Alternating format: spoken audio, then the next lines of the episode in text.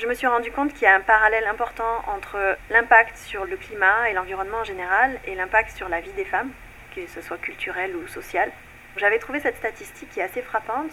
En 1991, au Bangladesh, il y a eu un cyclone qui a tué 150 000 personnes et 90% des victimes étaient des femmes.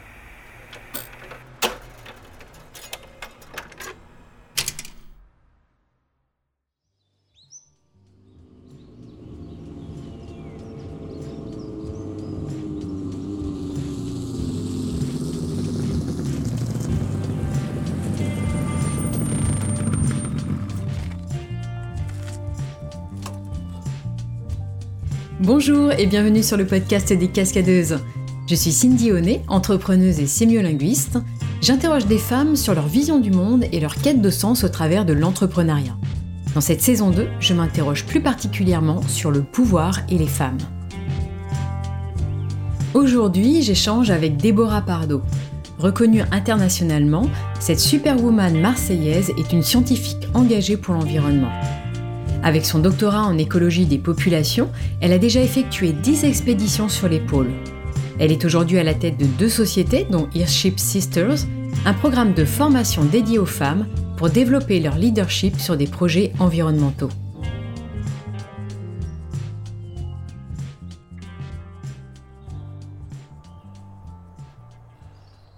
Donc, je suis Déborah Pardo, j'ai 34 ans, deux enfants et euh, deux sociétés. Donc, il y a euh, Déborah Pardo Consulting, qui est ma boîte de, consulting, et euh, Earthship Sisters, qui est l'association que j'ai cofondée et que je dirige. J'ai un doctorat en écologie des populations. Donc, j'ai étudié euh, les albatros en Antarctique et d'autres oiseaux marins en Arctique pendant des années. J'ai travaillé dans plusieurs labos de recherche différents et puis euh, c'est en 2015 que j'ai commencé un petit peu à douter du système euh, pendant que j'étais en congé maternité. Et j'ai postulé à un programme de leadership pour les femmes scientifiques qui s'appelait Homeward Bound, euh, un truc originaire d'Australie. Et j'ai été sélectionnée, j'étais la seule française pendant la première année. Et on a travaillé sur voilà comment, comment changer le monde avec des compétences scientifiques et on est parti en Antarctique pendant un mois, tout ensemble, 80 femmes de 16 pays différents. Euh, c'était la plus grande expédition féminine de l'histoire à l'époque. À partir de là, j'ai décidé que je quittais le monde académique.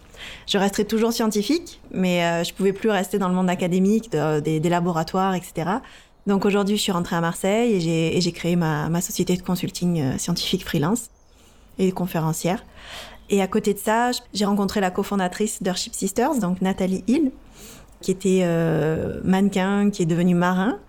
Et on, a pris un petit peu tout ce qu'on savait faire toutes les deux et on a conçu un programme qui allie euh, euh, entrepreneuriat féminin, navigation, avec beaucoup d'inspiration pour les gens qui croisent notre chemin, et un programme de transformation personnelle pour oser entreprendre et révéler son potentiel. Et pourquoi ça t'a semblé aussi important de révéler le potentiel des femmes en particulier? Alors, je pense que c'est important pour tout le monde vraiment, de révéler son potentiel. Et ça serait cool que, que dès le plus jeune âge, on en parle dans les écoles, on travaille sur les émotions, sur la, raison d'être, sur les choses sur lesquelles on est, on est fort, sur les passions. Dès, dès tout petit, ça serait vraiment chouette. Mais bon, c'est pas notre credo pour le moment.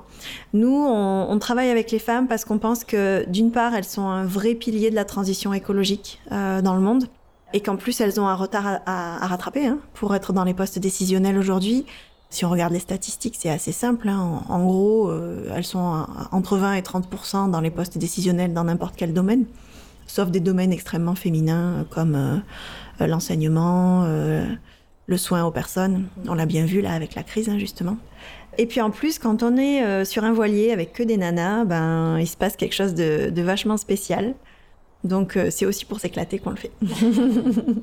Et alors, quand tu dis que les femmes sont un vrai pilier de la transition écologique, Qu'est-ce que tu veux dire par là? Alors, bah, il y a plusieurs euh, courants de pensée sur la chose. Euh, moi, le mien, personnellement, c'est que quand j'ai eu euh, des enfants, je me suis sentie, et je pense que c'est, c'est pas du tout lié à, la maternité non plus. Je veux dire, une femme qui n'a pas d'enfant peut le ressentir aussi. J'ai senti personnellement que j'étais connectée à toutes les autres femmes de la planète. J'avais une sensibilité pour les choses qui ne vont pas sur la planète qui était vachement accrue. Et puis ensuite, j'ai commencé à me renseigner dans d'autres pays du monde que les, pays vraiment occidentaux dans lesquels on vit euh, aujourd'hui. Dans les pays euh, d'Afrique ou d'Asie, il y a une relation très forte entre le changement climatique et l'impact que ça a sur les femmes. Et donc, il y a tout un volet qui s'appelle l'écoféminisme, qui fait le parallèle entre la, relation qu'on a à l'environnement et la relation qu'on a à la femme, qui a une, souvent une forme de dominance, hein, euh, où on respecte pas forcément les choses. Et moi, ça me touche. Donc, je me suis rendu compte qu'il y a un parallèle important entre l'impact sur le climat et l'environnement en général et l'impact sur la vie des femmes, que ce soit culturelle ou sociale. Et euh, donc j'avais trouvé cette statistique qui est assez frappante. En 1991 au Bangladesh, il y a eu un cyclone qui a tué 150 000 personnes et 90% des victimes étaient des femmes. Et là, on se rend compte qu'il y a des, choses culturelles qui influencent sur euh, la, réponse genrée euh, face aux événements euh, climatiques extrêmes. Et là, en l'occurrence, c'était que tout le monde était prévenu hein, de la venue de ce cyclone, mais les femmes, bah, déjà, on, leur apprenait pas à nager parce que c'est pas intéressant pour une femme de savoir nager. Et puis, elles devaient rester à la maison, garder le bétail, garder le bien, tandis que les hommes s'étaient mis en sécurité sur les, sur les hauteurs. Et puis, quand on regarde, par exemple, l'après l'ouragan Katrina aux États-Unis, et on l'a vu d'ailleurs pendant la crise Covid en France, hein, les violences envers les femmes quand la situation sanitaire ou environnementale ne va pas bien augmentent. Alors qu'en parallèle, quand on fait des sondages, et ça c'est vraiment des stats d'Europe, quand on fait des sondages sur euh, la sensibilité au changement environnemental et euh, l'envie de changer les choses, c'est sensiblement significatif que les femmes sont plus conscientes du changement et sont plus proactives pour euh, mener ce changement. Et en termes de leadership, qui est vraiment notre cœur de métier, on ne veut pas dire que les femmes ou les hommes ont un leadership euh, radicalement différent et que c'est ça qui va changer le monde, mais par contre, euh, que les femmes peuvent avoir un mode de leadership qui est plus basé sur leurs propres émotions, euh, qui est plus, qui pense plus au long terme et qui respecte parfois plus les avis de, tout le monde, plutôt que d'être, je stigmatise le truc, hein, orienté vers l'image, le pouvoir ou, mmh. ou l'intérêt personnel. Mais donc, tu as plutôt l'impression que les femmes utilisent le pouvoir différemment? Et davantage pour le bien du collectif ben, Je pense, euh, là, on arrive à une époque euh, de l'Anthropocène où, euh, si on veut que notre espèce survive, il va falloir la jouer collectif, absolument. Et pour la jouer collectif, il faut un changement de mindset, c'est-à-dire arrêter de penser toujours à, s'enrichir personnellement, à vouloir les choses mieux que les autres et à tirer la couverture vers soi. par contre, il faut penser absolument collectif parce que les, les challenges, ils sont tellement complexes qu'il faut les, meilleures compétences et la perspective de plein de personnes différentes pour construire quelque chose de durable, qui répond à ces challenges très complexes. J'aime pas trop dire ça, mais j'ai un feeling que les femmes, elles ont ce, cette façon de penser collective euh, assez naturellement. Et quand on réfléchit, moi je suis biologiste euh, spécialiste des, animaux sauvages, quand on réfléchit à ce qui se passe dans la nature, et il y a tout un, un volet qui émerge en ce moment de la psychologie évolutive, on se rend compte que les femelles ont toujours eu intérêt à collaborer les unes avec les autres pour justement amener les petits euh, euh, jusqu'à un âge qui leur permet d'être indépendants, euh, lutter contre les, agresseurs, alors que les, mâles, quand on pense par exemple à un cerf, il doit faire le beau, il utilise beaucoup d'énergie à montrer que c'est avec lui qu'il faut s'accoupler. il y a une différence de fonctionnement liée à notre évolution entre les hommes et les femmes. Et je pense qu'aujourd'hui, c'est important euh, bah déjà d'avoir une forme d'égalité, c'est-à-dire qu'il y ait autant de femmes que d'hommes qui puissent être dans les postes décisionnels. Et puis que surtout, et c'est ça qu'on travaille avec Earthship Sisters, chaque personne puisse exprimer son plein potentiel et son leadership propre. Donc euh, qu'elle assume qui elle est, euh, qu'elle comprenne d'où elle vient et qu'elle développe ses performances pour être le meilleur leader qui lui correspond. Un leader tourné vers le bien commun. Mais devenir un leader quand on est une femme, ce n'est pas encore un statut euh, si évident à acquérir aujourd'hui. Ben, je me prends pas mal de, revers en ce moment euh, parce que je suis dans un accélérateur euh, justement de start-up qui est forcément très masculin et très business. Et souvent, les gens ne comprennent pas pourquoi je monte un projet féminin. Et c'est vrai que moi non plus, j'aime pas forcément résoudre des problèmes de discrimination par, par une solution où tu interdis aux hommes de participer au mmh. programme. Euh, même si au final on le fait aussi parce que c'est fun d'être entre nanas et, qu'on veut les aider en particulier à elles. Mais euh, j'ai l'impression que euh, certains hommes pensent que le problème est réglé parce qu'ils ne sont parce qu'ils sont pas concernés. Euh, alors, alors qu'il y a mais quand même une majorité d'hommes qui nous soutiennent et qui, euh, qui sont conscients que les femmes sont un pilier du changement aujourd'hui et qui aimeraient même que les femmes prennent plus les devants. Et à côté de ça, euh, on a un gros travail dans le programme avec les femmes qui euh, se rendent pas compte qu'elles peuvent faire, qui n'osent pas faire, qui, euh, parce qu'elles n'ont pas 100% des compétences sur un poste, ne vont pas postuler. Et ça, c'est trop dommage, il faut que ça s'arrête. Parce qu'en parallèle, on sent qu'il y a un vrai mouvement féminin là, qui est en train de grandir dans le monde. Euh, des révoltes, l'envie de faire entendre sa voix et l'envie de construire un monde plus durable pour tous. On sent aussi d'un autre côté qu'il y a un, un- un vrai mouvement pour la protection de l'environnement qui est en train de jaillir. Donc euh, Earthship Sisters se retrouve à l'intersection de ces deux grands mouvements de société, féminin et environnemental. Et on allie les deux pour que les femmes osent utiliser leur plein potentiel dans la protection de l'environnement. Et alors concrètement, euh, comment vous faites et en quoi consiste le programme Earthship Sisters? Alors, euh, le programme Earthship Sisters, c'est chaque année, on recrute euh, lors d'un appel à projet euh, 24 femmes euh, de tous âges, de tous horizons, de n'importe quelle région de- d'Europe, euh, à condition qu'elles parlent français et qu'elles soient présentes euh, au moment où elles doivent être présentes, en personne. Et elles rentrent dans un programme de 9 mois, comme une renaissance, où on va se retrouver pendant 5 week-ends en présentiel, euh, dans des endroits en pleine nature, pour complètement se ressourcer et travailler entre nous, couper du monde. Et une grande navigation de 15 jours au départ de Marseille. Donc là, euh, le départ est prévu pour euh, le 31 mai 2021, avec trois voiliers euh, remplis d'ambassadrices de l'environnement qui vont prendre partir en même temps de Marseille et avoir trois chemins séparés. Un qui va vers l'Espagne, un qui va vers la Corse et un qui va vers Monaco. Et en plus de ce programme, donc il y a euh, 17 réunions digitales avec à chaque fois des outils et des petits devoirs à faire entre euh, les réunions, avec euh, un coach individuel à, à choisir qui va accompagner la sister euh, sur son développement personnel à partir d'un test de leadership qu'on passe au début et à la fin. Enfin, un programme de mentoring par des chefs d'entreprise, euh, hommes et femmes, qui rentrent dans le programme pour choisir une sister parmi les 24 et lui donner six séances de mentorat en échange d'avoir une conférence de la sister et, et, euh, de bénéficier un petit peu de son expertise environnementale dans son entreprise. Donc c'est super riche et c'est vraiment conçu pour euh, des, des femmes qui ont une idée de projet environnemental en tête, que ce soit associatif, entrepreneurial ou même intrapreneurial, donc d'essayer de faire changer son entreprise de l'intérieur. Et même sans avoir le pied marin, c'est possible d'intégrer euh, le programme Bon, à condition de savoir nager quand même. Mais oui, il n'y a pas besoin d'en savoir sur la navigation. Moi, moi aussi, la première, j'ai le mal de mer. Donc, on se retrouvera à l'arrière avec le seau.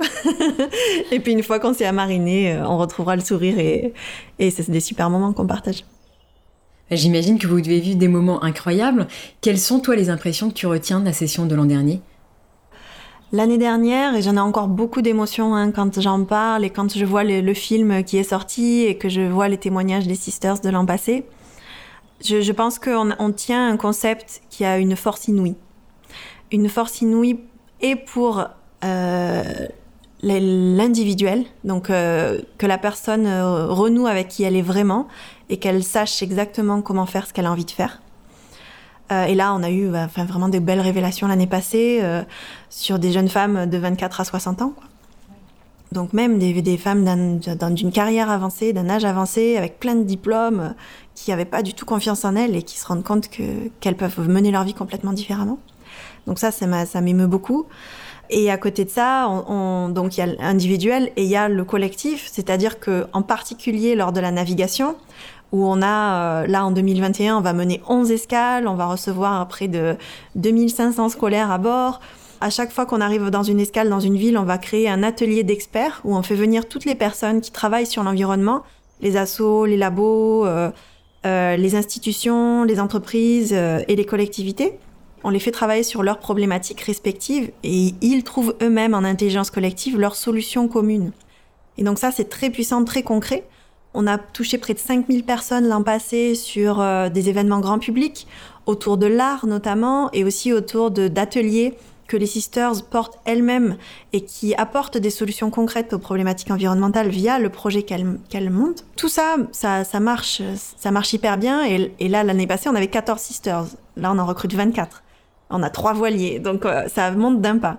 Ce qu'on change par rapport à l'année passée, c'est que on durcit un petit peu le, programme dans le sens où euh, euh, l'an passé, on a on avait à peine créé le concept que euh, on a ouvert les candidatures et on pouvait pas savoir si les gens allaient postuler. Donc on avait laissé les portes ouvertes très larges. Il y avait très peu d'informations sur ce qui était attendu parce que on savait, enfin on a conçu le programme au fil de l'eau. Euh, donc cette année, là, sur notre site web, il y a déjà toutes les conditions d'engagement, que ce soit en termes d'image, en termes de temps, en termes de partage et en termes de livrables aussi qui sont attendus de la part de l'assisteur. Euh, qui sont qui sont bien exprimées et donc on, s'attend à recruter des femmes qui sont vraiment très motivées et qui sont prêtes à, à passer le pas, à se jeter dans l'aventure. Et alors, est-ce que tu peux expliquer comment ça se passe pour euh, candidater au programme? Alors pour candidater, il faut euh, remplir un formulaire de candidature qui est sur notre site web et qui comprend une partie euh, bon standard et une partie avec des questions très ouvertes pour un petit peu euh, sentir la philosophie derrière la personne. Et on lui demande aussi de soumettre une vidéo de deux minutes où elle répond aux trois questions. Qu'est-ce que le leadership pour vous? Quel est le projet environnemental que vous souhaitez porter dans Airship Sisters cette année? Et en quoi il faut absolument que vous fassiez partie de l'équipe des Sisters de l'année de la promo 2 et nous, donc, on a deux phases de sélection derrière. Une phase où chaque candidate est notée avec une grille de sélection par trois personnes indépendamment de l'équipe. Et euh, les, les, meilleurs, euh, les meilleurs classés passent en jury de sélection, un jury composé de partenaires, euh, de parrains, de personnes de l'équipe et d'anciennes sisters. Et j'imagine que le projet environnemental doit avoir un poids important dans la sélection Oui, le, projet professionnel pour l'environnement, c'est un tiers de, la note. Euh, le deuxième tiers, c'est l'accord entre les valeurs de l'assisteur et les valeurs du programme qui sont pour nous euh, l'enthousiasme, euh, le partage, l'aventure et l'authenticité. Et le deuxième tiers, c'est l'esprit d'entreprise. C'est-à-dire, on ne demande pas aux candidats d'avoir déjà créé des entreprises, au contraire, mais de montrer voilà, qu'elles ont, euh, qu'elles ont la niaque, euh, qu'elles n'ont pas peur d'être sur le devant de la scène. Enfin, si, qu'elles ont peur d'être sur le devant de la scène, mais que c'est pas grave. euh, ouais. Que, hum, elles ont une forte résilience, donc c'est-à-dire qu'elles ont déjà connu des coups durs dans leur vie et qu'elles se sont relevées et que, et que c'est que le début. Et justement, cette notion de résilience, est-ce qu'elle est abordée également euh, dans le programme? Alors le programme, de la façon dont il est conçu, on, on a à la fois de la partie théorique et, et surtout de la, de la, pratique, mais inc inconsciente. Puisque tout ce qui se passe lors des week-ends, tout ce qui se passe pendant la navigation, ça fait partie de la formation leadership, sauf qu'on on, le vit, on ne peut pas l'expliquer. Donc on ne sait pas ce qui va se passer, mais ça va se construire en fonction de l'équipe de Sisters qui sera présente, euh, des gens qu'on va rencontrer aux escales et de, et de toute l'expertise de l'équipe euh, de l'équipe Sisters qui les accompagne. Et pour toi, Déborah, quelles sont euh, tes expériences passées qui t'ont le plus servi pour monter ce projet aujourd'hui? Hum, Alors moi, je trouve que au final, être chercheur, on, on s'en rend pas compte parce qu'on est tout le temps rabaissé en fait en étant chercheur. Euh, on est très mal payé, on doit tout le temps courir derrière les financements.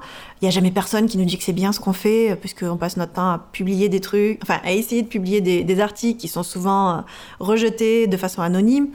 Et donc quand j'ai fait ce programme de leadership, justement ciblé pour les femmes scientifiques, je me suis rendu compte que j'avais plein de compétences scientifiques qui me permettent de, surfer sur le monde de l'entrepreneuriat.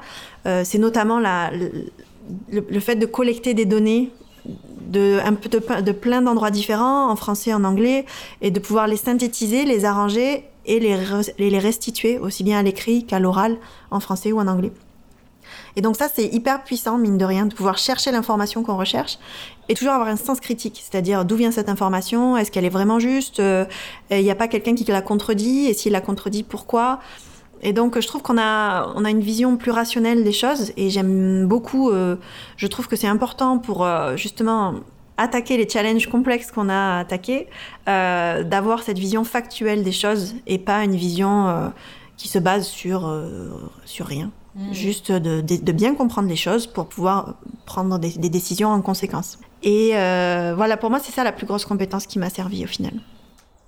Très bien. Et alors, euh, en tant qu'entrepreneuse, on rencontre toutes des difficultés. Ça fait partie euh, du job, j'ai envie de dire. Toi, quelles sont les difficultés que tu as rencontrées et comment est-ce que tu as fait pour les surmonter? Alors, euh, je dirais que la, première difficulté, ça a été la, quantité de travail.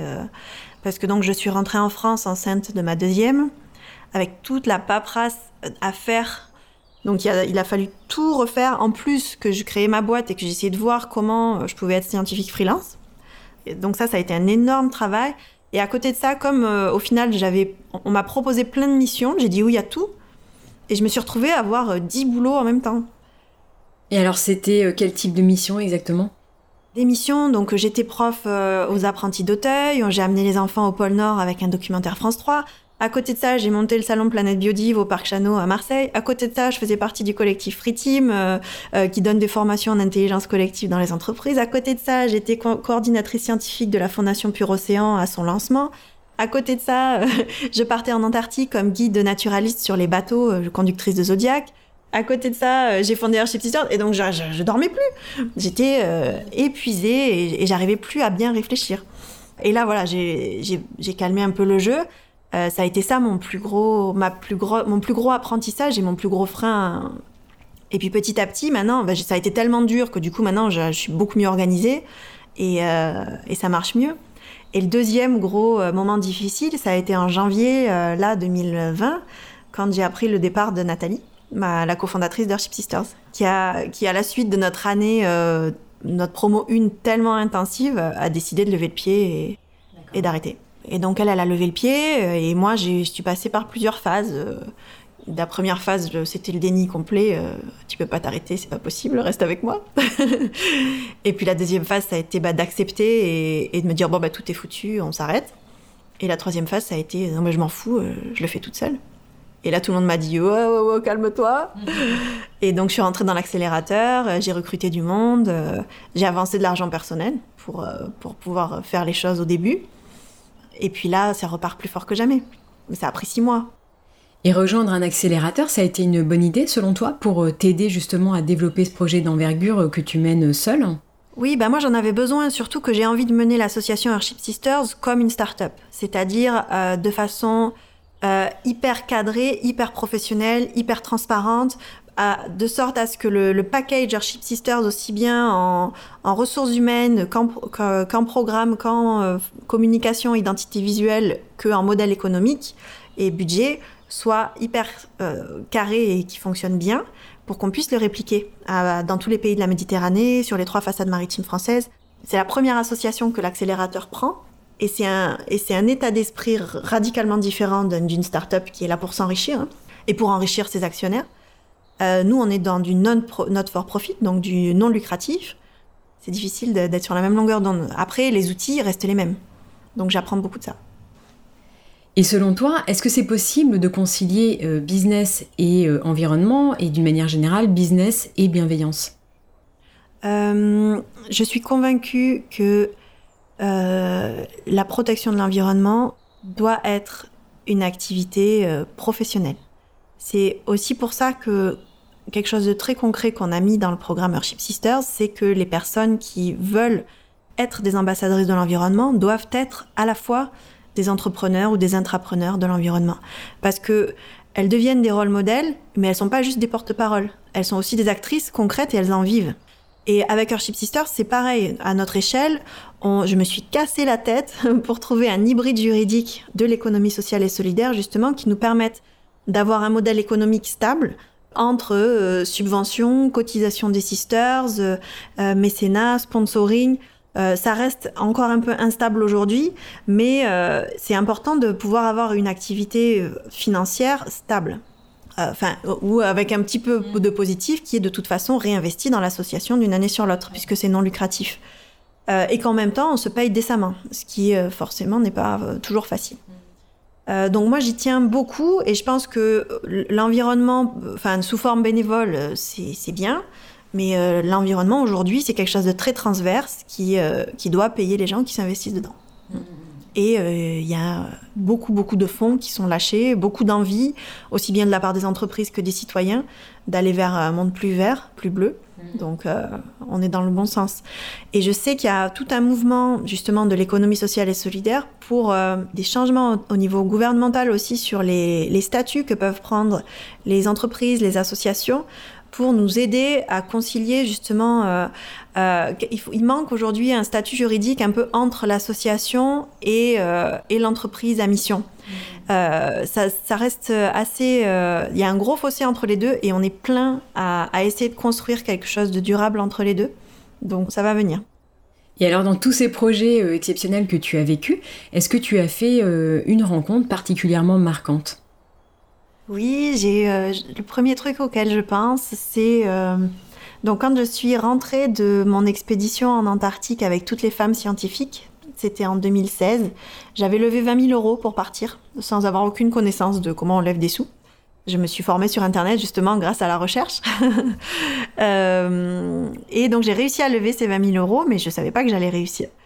Dans cette démarche de, de grande visibilité pour arriver à lever ces fonds, on m'invite à à un événement au Parc Chano qui s'appelait le Forum Reset pour euh, la RSE des entreprises, donc la responsabilité sociétale et environnementale. Et donc j'arrive 15 euh, minutes avant la session et on me dit ah ben en fait on a eu un désistement, euh, c'est toi qui passes sur scène, tu dois parler 7 minutes, c'est en live sur YouTube et vas-y c'est à toi. Et là je me dis ah d'accord bah allez hop je suis prêt.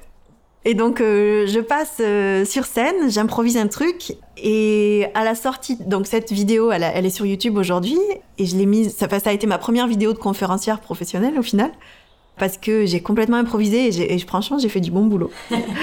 et à la sortie de ça, quelqu'un vient me voir et me dit, euh, je vais te soutenir financièrement, euh, à l'échelle de ce que je peux faire, il faut absolument qu'on s'appelle. Et cette personne, donc j'ai pris sa carte, on s'est appelé la semaine suivante, et c'est un homme euh, extraordinaire qui s'appelle François Huet, H-U-E-T, et qui euh, a travaillé toute sa vie dans le tourisme responsable. Il a été directeur d'hôtels euh, de grand luxe, il a, il a inventé les premiers euh, laboratoires de recherche intégrés aux, hôtels de grand luxe aux Maldives. Et il a eu un coup de cœur pour mon projet, et donc on a monté plein de projets ensemble, et aujourd'hui ça continue, il est dans le comité d'administration d'Earthship Sisters. Et c'est quelqu'un en qui j'ai une grande foi et que j'admire beaucoup pour sa douceur et, et, sa vision du monde. Et alors, qu'est-ce que tu dirais aux femmes qui aimeraient lancer leur projet, mais qui ne l'ont pas encore fait? Arrêtez de vous poser des questions.